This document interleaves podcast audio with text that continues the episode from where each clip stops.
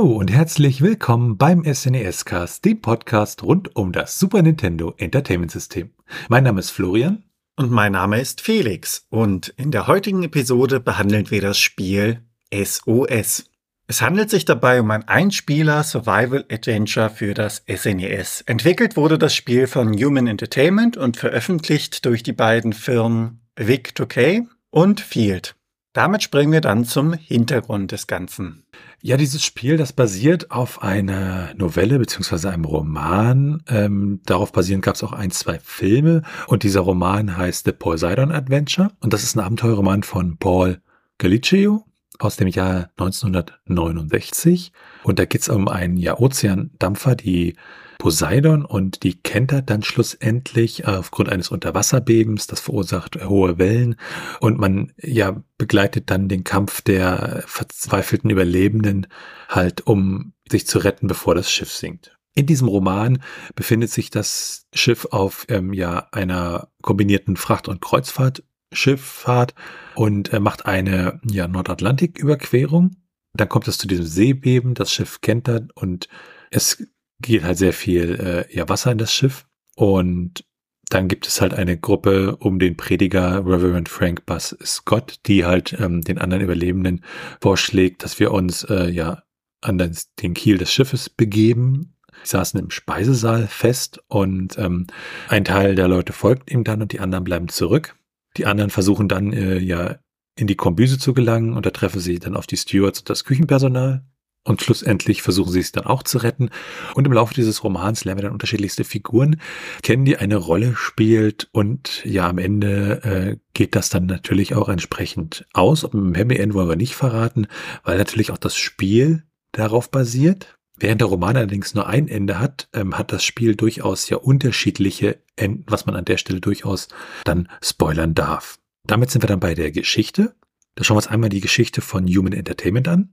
Von Human Entertainment hatten wir ja schon im SNES-Cast mal das Spiel The Fireman. Und gegründet wurde die Firma 1983 und produzierte dann für eine Reihe von Plattformen und ähm, hat unterschiedlichste Reihen entwickelt, wie die Fire Pro Wrestling Reihe oder Final Match Tennis, auch so Rhythmusspiele, ähm, die Dance Aerobics und Missouri Falls und hat auch äh, Teile der Clock Tower Serie gemacht. Und sie hatten ja auch diese Human Creative School, wo sie halt auch ja wirklich Pionierarbeit geleistet haben, was die Spieleentwicklung angeht. Und was das Interessante ist, The Fireman, genauso wie dieses SOS-Projekt, ähm, sind beides ja Abschlussprojekte, die sich aus dieser Creative School äh, heraus entwickelt haben. Human Entertainment hat sich dann 2000 aufgelöst, nachdem sie Konkurs anmelden mussten. Und die entsprechenden Mitarbeiter haben sich dann ja in unterschiedlichsten Firmen dann wiedergefunden, wo sie halt entsprechend hingegangen sind. Dann schauen wir uns Victor Kai an. Das war der Publisher für die US-Version von SOS. Und äh, das ist sozusagen ja die Sales Division, wie man so schön sagt, der japanischen äh, Telefonfirma äh, Victor Kai. Und die haben halt einige Titel gepublished für PC und einige Konsolen, haben damit ungefähr 1988 angefangen, aber haben schon 1997, also neun Jahre später, damit wieder aufgehört. Und sie waren auch wirklich nur als reiner Publisher tätig, denn äh, Entwicklung gab es bei Victor Kai in den USA nicht. Ja, zur Field Co. Limited Edition gab es leider nicht so viel zu finden, aber die haben als Publisher für Japan agiert. Ja, zur Geschichte des Spiels. Ähm, das war, wie gesagt, ein Abschlussprojekt dieser Creative School. Und wenn wir da mal auf das Team gucken, ähm, ist schon schön. Wir haben da 39 Beteiligte und in den Credits steht dann er Film bei.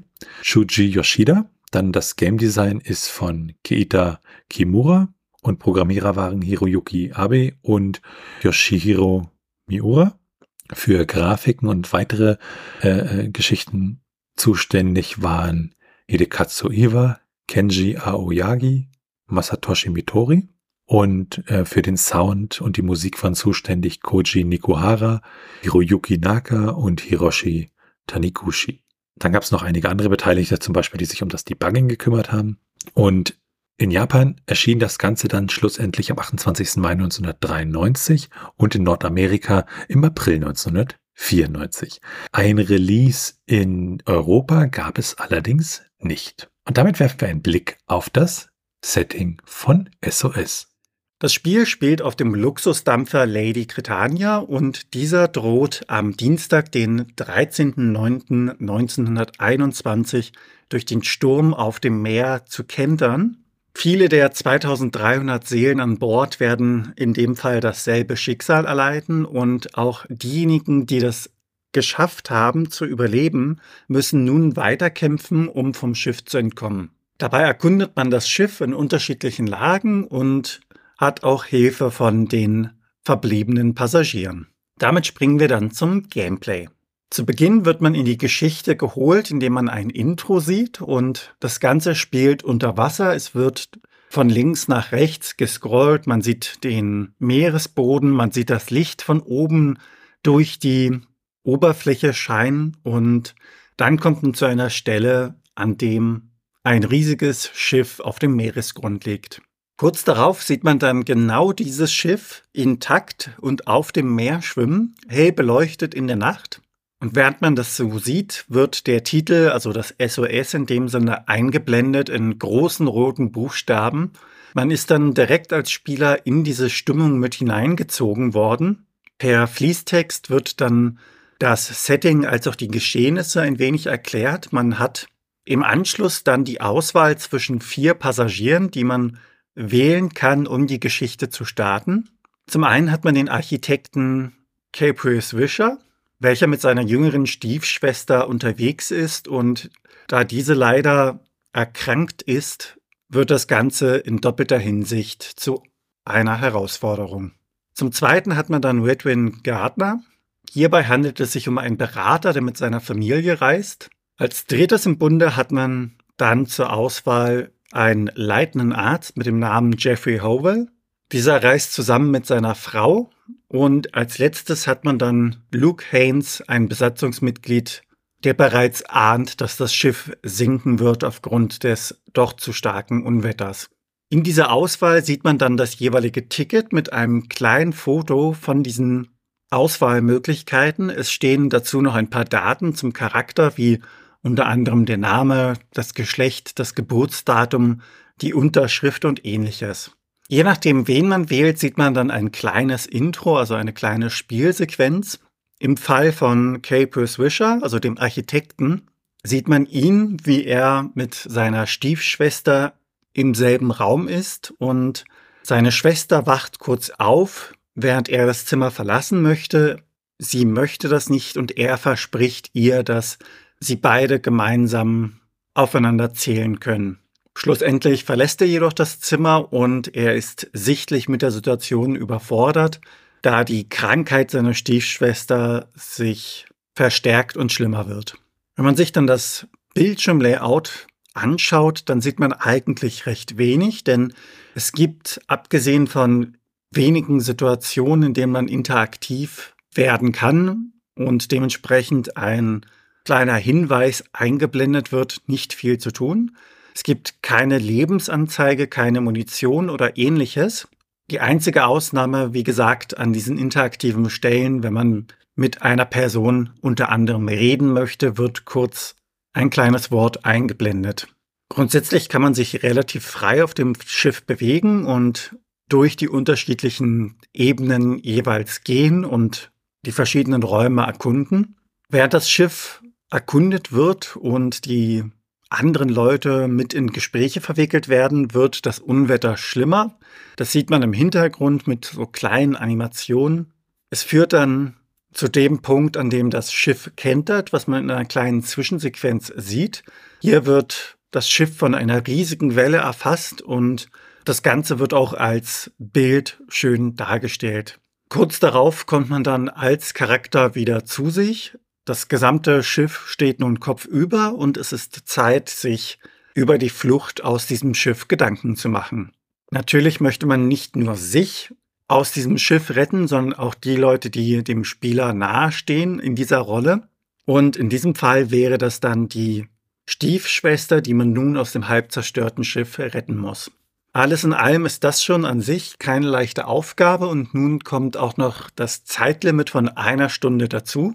Je nachdem, wie geschickt man sich als Spieler anstellt, verbleibt einem die gesamte Zeit Oder wenn sich der Spieler verletzt, also von einer zu großen Höhe irgendwo herunterfällt, wird er für fünf Minuten ohnmächtig und diese Zeit wird dann von der Gesamtzeit abgezogen. Als wären das an sich nicht schon genügend Hindernisse, sinkt das Schiff auch mit der Zeit, was man im Spiel dann auch merkt. Wasser dringt ein. Glücklicherweise ist man mit dieser Situation ja nicht allein. Es gibt Überlebende. Diese kann der Spieler mit einsammeln. Und dafür muss man dann jeweils verschiedene Anforderungen erfüllen, dass derjenige dem Spieler folgt. Je nachdem, wie viele Leute man rettet und welche Leute dies sind, gibt es auch unterschiedliche Enden. Grundsätzlich wird das Spiel während dieses gesamten Abenteuers geneigt, gekippt, rotiert, also das gesamte Schiff bewegt sich und das wird auch mit den gegebenen Mitteln im Spiel dargestellt. Wenn man einen Blick auf die Welten bzw. die Abschnitte des Schiffs wirft, dann sind diese recht nett und detailreich dargestellt. Es gibt zerbrochene Möbelstücke, Feuer und Wasser, das Wanken an sich bzw. diese kleinen Interaktionen mit den Menschen machen das Spiel spielenswert und man wird in diese Atmosphäre hineingezogen. Man bewegt sich, man springt, man klettert oder man kriecht auch teilweise. Mitunter gibt es Passagen, in denen man auch schwimmen muss. Und als zusätzliche Herausforderung muss man dann noch die Charaktere, die man eingesammelt, also gerettet hat in dem Sinne, noch steuern und ihnen Befehle geben, was mitunter ein ja problematisches Verhalten hat, denn die Charaktere bleiben mitunter mal irgendwo stecken und reagieren dementsprechend nicht. Im Spiel gibt es eine große Auswahl an Enden und diese Enden werden mitunter in die Tageszeiten eingeteilt. Das heißt, man sieht zum Beispiel ein Bild im Morgengrauen. Das wäre die beste Variante vom jeweiligen Ende, die man erreichen kann. Es gibt ein Bild am Tag, eins bei Nacht und eins komplett in der Nacht, wobei das Schiff versenkt ist. Und je nachdem gibt es dort Unterschiede im Spiel. Diese vier Tageszeiten gewissermaßen dienen einfach nur der Orientierung, ob es ein gutes Ende, ein schlechtes oder ein ja mittleres Ende, wenn man das so bezeichnen mag, wäre. Und damit kommen wir zur Steuerung. Mit dem Digitalkreuz läuft man. Mit A verkleinert man die Karte mit B kann man springen, beziehungsweise vergrößert man die Karte, während man sich diese anschaut. Mit der X-Taste kann man kommunizieren, beziehungsweise antworten, wenn dies als Wort eingeblendet wird. Mit Y kann man Befehle für die Überlebenden geben oder Türen öffnen. Mit der linken bzw. der rechten Schultertaste kann man Leute versammeln oder, wenn man sich in der Karte befindet, die Karte rotieren. Mit Select öffnet man die Karte vom Schiff und mit der Starttaste pausiert man das Spiel. Damit sind wir dann bei der Grafik und dem Sound angekommen. Ja, die Grafik an sich ist relativ pixelig, aber auch durchaus interessant und sie machen auch viel mit der Verschiebung der ganzen Bildebene. Also dieses ganze Schiff schwankt, die Grafik wird hin und her geschoben. Das schafft schon eine gewisse Atmosphäre und passt auch alles irgendwie ja zum, zum Spiel. Sie ist ja dann so von der Seite so 2D-mäßig, die Grafik ähm, und ähm, durchaus äh, macht das äh, optisch schon was her. Bei der Musik, die ist auch ganz in Ordnung und vor allem die Soundeffekte passen gut zur Atmosphäre. Da hatten wir ja gesagt, die Musik ist von Koji Nikura, Hiroyuki Naka und Hiroshi Taniguchi. Und im Raum selbst haben wir dann ähm, zwölf Musikstücke, so meistens um eine Minute dreißig, zwei Minuten, zwei Minuten dreißig lang. Es gibt auch ein paar kürzere und ein paar längere Musikstücke, zum Beispiel The Sinking Chip ist äh, drei Minuten zwanzig lang. Und dann gibt es eine Reihe von Soundeffekten für äh, äh, den Sturm, für äh, den Telegrafen. Und was ich schön finde, es gibt ähm, sieben Soundeffekte nur für Schreie, also Scream 1, Scream 2, Scream 3 und so weiter. Zusammenfassend kann man sagen, das Ganze ist ähm, ja ein solides Gesamtpaket, was so Grafik und Sound angeht. Es ist jetzt kein super toller Grafikknaller, aber es bietet schon was. Und damit schauen wir uns die Strategie an. Im besten Fall rettet man natürlich auf diesem untergehenden Schiff jeden, den man mitnehmen kann. Und dafür gibt es eine Karte, bei der detailreich ausgeschrieben ist, wo sich welcher Passagier befindet, den man retten kann und wie man ihn retten kann. Man kann strategisch natürlich auch so spielen, dass man die Enden, die man bisher noch nicht erreicht hat, zu Gesicht bekommt. Was die Enden betrifft, gibt es auch Listen, in denen man nachschauen kann, welche Voraussetzungen man jeweils braucht, um das jeweilige Ende freizuschalten. Unter anderem gibt es ein Jeffrey Ending 1. Hier muss man mit Adela entkommen und mit einer gewissen Anzahl von Passagieren, die insgesamt dann 25 Punkte bringt. Möchte man als Beispiel das Jeffrey Ending 1 erreichen, dann muss man mit Adela und Passagieren im Wert von 25 Punkten gemeinschaftlich entkommen. Es gibt allerdings auch Enden, bei denen man einfach nur alleine entkommt und es nicht schafft, Passagiere oder geliebte Menschen mitzunehmen.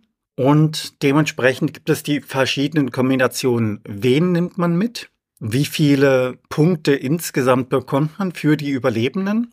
Und welchen Charakter spielt man in dem Sinne? Ein besonderes Augenmerk sollte auch auf seine Passagiere bzw. geretteten Personen gelegt werden.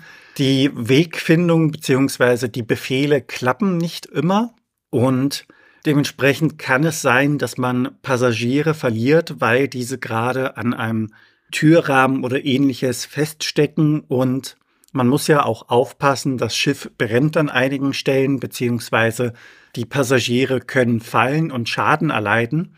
Dementsprechend muss man da ein wenig stärker darauf achten, dass auch die Passagiere, die man bereits gerettet hat, unbeschadet ans Ziel kommen.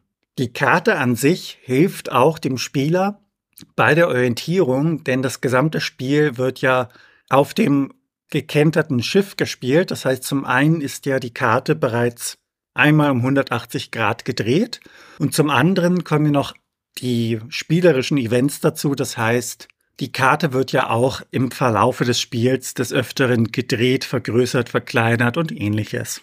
Und damit kommen wir zu den Cheats und Geheimnissen. Ja, so Cheats an sich gibt es eigentlich im genaueren eigentlich nicht. Es gibt auch keine Cheat-Codes, also so Sachen, die man mit so Modulen wie dem Pro Action Replay oder dem Emulator machen kann, um halt bestimmte Speicherstellen ja im Spiel zu überschreiben. Aber es gibt durchaus ein paar Geheimnisse. Ein bisschen hatte Felix ja das schon angerissen, was die Enden angeht, äh, dass man sozusagen wissen muss, welch, welchen Kriterien man ähm, ja das Ganze absolvieren muss, um zu einem bestimmten Ende zu kommen. Und da gibt's dann auch so kleinere Unterschiede, dass zum Beispiel äh, Redwin nur vier statt fünf Enden hat. Und es gibt auch ein paar ja, Geheimnisse. Zum Beispiel kann man äh, dafür sorgen, dass die Charaktere einem automatisch folgen. Wenn man L oder R drückt und dann laufen sie ihm hinterher. Und ähm, wenn man das Spiel dann geschafft hat, kann man dann auch auf dem äh, Screen danach, nachdem man nach dem mal ein bisschen gewartet hat, ähm, ja den Wert von Passagieren nochmal sehen, um halt die Punkte und die Zeit, die man gebraucht hat, ähm, nochmal so ein bisschen ja Revue zu passieren und vielleicht fürs nächste Ende da etwas besser zu machen. Auch das Intro kann man überspringen, das ist ja durchaus äh, sehr, sehr lang und das kann man mit Select und Start überspringen. Damit werfen wir einen Blick auf die Unterschiede. In Japan hieß das Spiel ja Septentrion und ähm, das hat halt einige ja kleinere Unterschiede, die so ein bisschen auf die Zensur oder ja Acceptable Content Guidelines von Nintendo of America dann äh, äh, ja hin sind. So haben wir zum Beispiel in der japanischen Version äh, ist äh, Redwin Gardner ein Minister und äh, in der amerikanischen Version ist es ein äh, Counselor. Und in der japanischen Version gibt es auch eine Bar, in der man halt entsprechend äh, Betrunkene vorfindet, während in der amerikanischen Version dann diese Bar einfach geschlossen ist. Dann ein Blick auf die technischen Daten. Also wir schauen uns das ROM an, schauen uns den PCB, also die Hardware an, gucken ins ROM hinein. Und ähm, bei diesem ROM handelt es sich um ein 8 Mbit ROM, das heißt ein Megabyte ist das Ganze groß und ist ein sogenanntes Fast ROM mit einer Zugriffsgeschwindigkeit von 120 Nanosekunden. Der interne Titel ist SOS, die Buchstaben jeweils groß und mit dem Leerzeichen jeweils getrennt. Und in der japanischen Version ist der interne Titel Septentrion. Portierung und Nachfolge, also das Spiel an sich erschien ja erstmal fürs ähm, Super Famicom in Japan und später dann in Nordamerika unter dem Titel SOS. Und es gab einen Nachfolger, nämlich ähm, äh, nur in Japan, das nannte sich Out of the Blue und erschien 1999 für die Sony PlayStation. Das Spiel selber, da gab es auch keine weiteren Portierungen von der SNES-Version auf äh, Nintendo Switch Online oder irgendwie äh, Virtual Console für die Wii und Wii U. Und damit sind wir dann auch schon beim Trivia. Durchschnittlich spielt man in dem Spiel rund anderthalb Stunden, bis man zum Schluss kommt. Wenn man sich beeilt, schafft man das in etwas über einer Stunde. Und wenn man sich Zeit lässt, kann man an den zwei Stunden kratzen. Möchte man die Cartridge lose in Deutschland erwerben, dann bekommt man diese für rund 6 Euro. Das Ganze Complete in Box wiederum bekommt man für rund 55 Euro. Das Spiel an sich in den USA ist recht teuer. Dort bekommt man die Cartridge lose für rund 117 US-Dollar und das Ganze Complete in Box für sage und schreibe 355 US-Dollar. Das Ganze kann man sich, da es keine deutsche Version gibt, nur importieren. Ja, und dann hat das Spiel auch noch einen versteckten Soundtest, wenn man da den Controller 2 einsteckt und dort Select und R&L ähm, ja, gedrückt hält, dann kann man da entsprechend den Soundtest benutzen. Und es gibt im ROM selbst auch noch einen Intro-Text, der sich ein bisschen unterscheidet und der auch nicht benutzt äh, wurde, wo sich halt so ein paar kleinere Sachen, ja, unterscheiden. Ein Blick auf die ROM-Hacks, also dass sozusagen ja so neue Übersetzungen für Spiele oder dass Sprites ausgetauscht werden oder zum Beispiel neue Strecken für Super Mario Kart. Ähm, für dieses Spiel gibt es dabei keine ROM-Hacks. Anders sieht das aus bei den Retro-Achievements. Ähm, wir haben ja so Achievements bei Plattformen wie Steam, wo es halt darum geht, so kleine Errungenschaften, die dann äh, ja ein entsprechendes Achievement halt auslösen. Und ähm, für Super Nintendo gab es das natürlich nicht. Und äh, es gibt aber mit der Plattform Retro Achievements eine Plattform, die diese Achievements erstellt und über spezielle Emulatoren kann man dann diese Achievements auch erreichen. Da gibt es das Achievement Captain, wenn man den äh, Captain Ismar Carl Townsend rettet und das Achievement Adela Howell gibt es, wenn man Adela Howell rettet und wenn man dem Schiff vor Ende der vierten Minute entkommen kann, bekommt man das Achievement Harry. Insgesamt gibt es dabei 43 Retro Achievements. Und dann kommen wir zu den Speedruns. Also da geht es ja mal das Spiel in möglichst schneller Zeit durchzuspielen, auch unter Ausnutzung von Bugs je nach Kategorie. Und da haben wir in der Kategorie Any Percent ähm, liegt der Rekord bei 4 Minuten 28 Sekunden und 450 Millisekunden gespielt auf einem SNES e mit der US-amerikanischen Version. Und dann haben wir für die anderen Enden äh, Jeffries End, Caprios Best End, Luke's Best End und Redmond Best End so Zeiten zwischen 12 und 20 Minuten für den ersten Platz. Und damit werfen wir einen Blick auf das Handbuch. Auf dem Cover begrüßt uns der Sturm und man sieht sofort, das Schiff ist in einer Notlage. Die Wellen tosen, es gewittert, man sieht eine Vielzahl an Blitzen. Auffallend ist auch der starke Rauch aus den drei riesigen Schornsteinen. Innerhalb der 18 Seiten wird man dann durch die Geschichte des Schiffes, die einzelnen Charaktere als auch die Steuerung und die Spielmechaniken geführt. Im Handbuch hat man relativ ausführlichen Text. Das Ganze wird dabei mit Screenshots aus dem Spiel untermalt, als auch so kleineren zeichnerischen Elementen, wie zum Beispiel ein Steuerrad, in dem die Seitennummer angegeben wird. Und dementsprechend wird da auch ein wenig dieser Bezug zur Seefahrt hergestellt. Und damit kommen wir zu den Bewertungen. Die Superplay aus dem Vereinigten Königreich hat 88 Prozent vergeben. Das war im August 1993. Und die haben gesagt, once in a while a game arrives in the office that takes a completely different graphical approach. It doesn't happen often though, and I'm not sure Septentrion fully qualifies as such instant either. Console Plus hat im Juli 1994 81 Prozent vergeben und hat gesagt, SOS ist ein interessantes Spiel. Game Players hat 75% vergeben im Juni 1994 und hat gesagt, SOS, Part Action Game and Part Puzzler challenges you to find your way out of the ship. Even if you can't climb up to a door, it might be locked or blocked from the outside. Figuring out an alternative route is the real trick. And you've got only 60 minutes before the ship sinks. Electronic Gaming Monthly hat 72% vergeben im Mai 1994 und hat gesagt, a unique adventure game using the plot, write out the Poseidon adventure. Get out of a passenger ship that has turned upside down. Here you must use precise abilities other than kicking, jumping and punching. Und die schlechteste zeitgenössische Bewertung ist äh, von der Total aus Deutschland. Die haben 25% vergeben.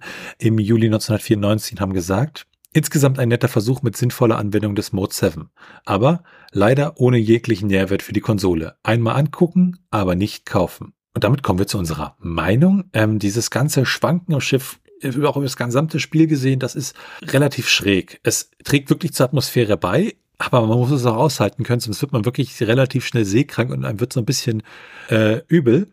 Ähm, mir war auch am Anfang die, die Intro-Sequenz zu lang. Ähm, darf man im Spiel durchaus nicht verübeln. Das ist ja doch ein sehr erzählerisches Spiel. Und jetzt, wo ich weiß, wie man sie auch überspringen kann, äh, ist es dann nicht mehr so schlimm. Aber grundsätzlich finde ich es schwierig, eine Empfehlung zu geben, weil es ist irgendwie ein tolles Spiel. Auf der anderen Seite, es ist halt nichts für mich. Und ähm, dann kommen natürlich noch die relativ hohen Preise auf dem Gebrauchtmarkt dazu. Also das in dem wäre dann so eine Sache, wo man sich sagt, da muss man sich die Anschaffung wirklich, ja, genau überlegen. Aber grundsätzlich, was ich halt toll finde, ist dieses Story-getriebene. Das äh, finde ich in Spielen immer sehr, sehr schön. Und das gibt dem Ganzen aus meiner Sicht dann doch wieder so einen kleinen Pluspunkt. Wie schaut's bei dir aus, Felix? Vom Spiel an sich bin ich eigentlich positiv überrascht. Es ist grafisch nett gemacht. Vom Sound her an den Stellen, wo man Sound beziehungsweise Musik hört, eigentlich auch ganz gut. Was allerdings auch im Setting verständlich ist, wenn das Schiff untergeht, da spielt in keinster Weise noch irgendwo die Musik fröhlich vor sich hin. Es wäre auch in dem Sinne ein wenig unpassend.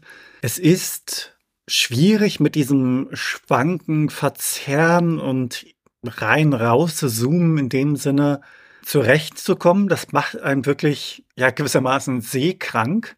Es ist für das Spiel ein super Spielelement. Es ist gut umgesetzt, aber wenn man als Spieler davor sitzt, kann man das nur gewisse Zeit ja anschauen, ohne dass es einem auf den Magen schlägt. Ich finde es auch schön, dass das Spiel unterschiedliche Enden hat. Da hat man dann einen Wiederspielwert und man merkt, es ist eher eine Geschichte als ein Spiel. Also dieser erzählerische Aspekt ist wirklich ausgeprägt, was ich jetzt persönlich eher im Positiven sehe als im Negativen. Wenn man die Chance hat, das Spiel mal zu testen, ich glaube, es lohnt sich durchaus. Allerdings muss man hier ja wirklich sagen, von den Preisen her dass diese schon ein wenig teurer sind und man es dementsprechend auch dabei belassen kann. Und damit sind wir am Ende dieser Episode vom SNES Cast. Wenn ihr Fragen, Anmerkungen, Themenvorschläge oder Kritik habt, dann könnt ihr uns gerne schreiben per Mail an info@snescast.de und ihr könnt uns auch auf unserer Webseite unter den einzelnen Episoden Kommentare zu diesen hinterlassen. Bewertet uns bei Apple Podcasts und anderen Podcast-Portalen und natürlich könnt ihr uns auch persönlich empfehlen. Ihr könnt uns auf Steady unterstützen. Da freuen wir uns drüber und es hilft uns, diesen Podcast zu machen. Ihr erhaltet dafür im Gegenzug das eine oder andere kleinere Benefit. Für unsere bisherigen Unterstützer an dieser Stelle nochmal ein ganz, ganz großes Dankeschön von uns beiden. Alles weitere dazu und rund um den Podcast, wie zum Beispiel den Link zu unserem Discord-Server oder unserem Community Hub, findet ihr auf snescast.de. Tschüssi! Ciao!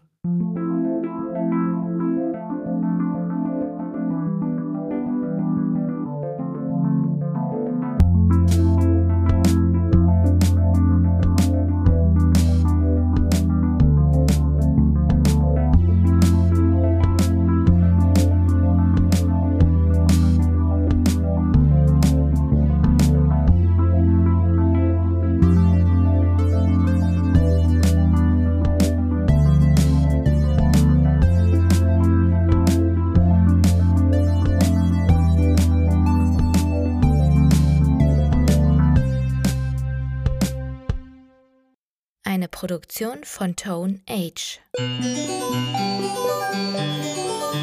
T1H.net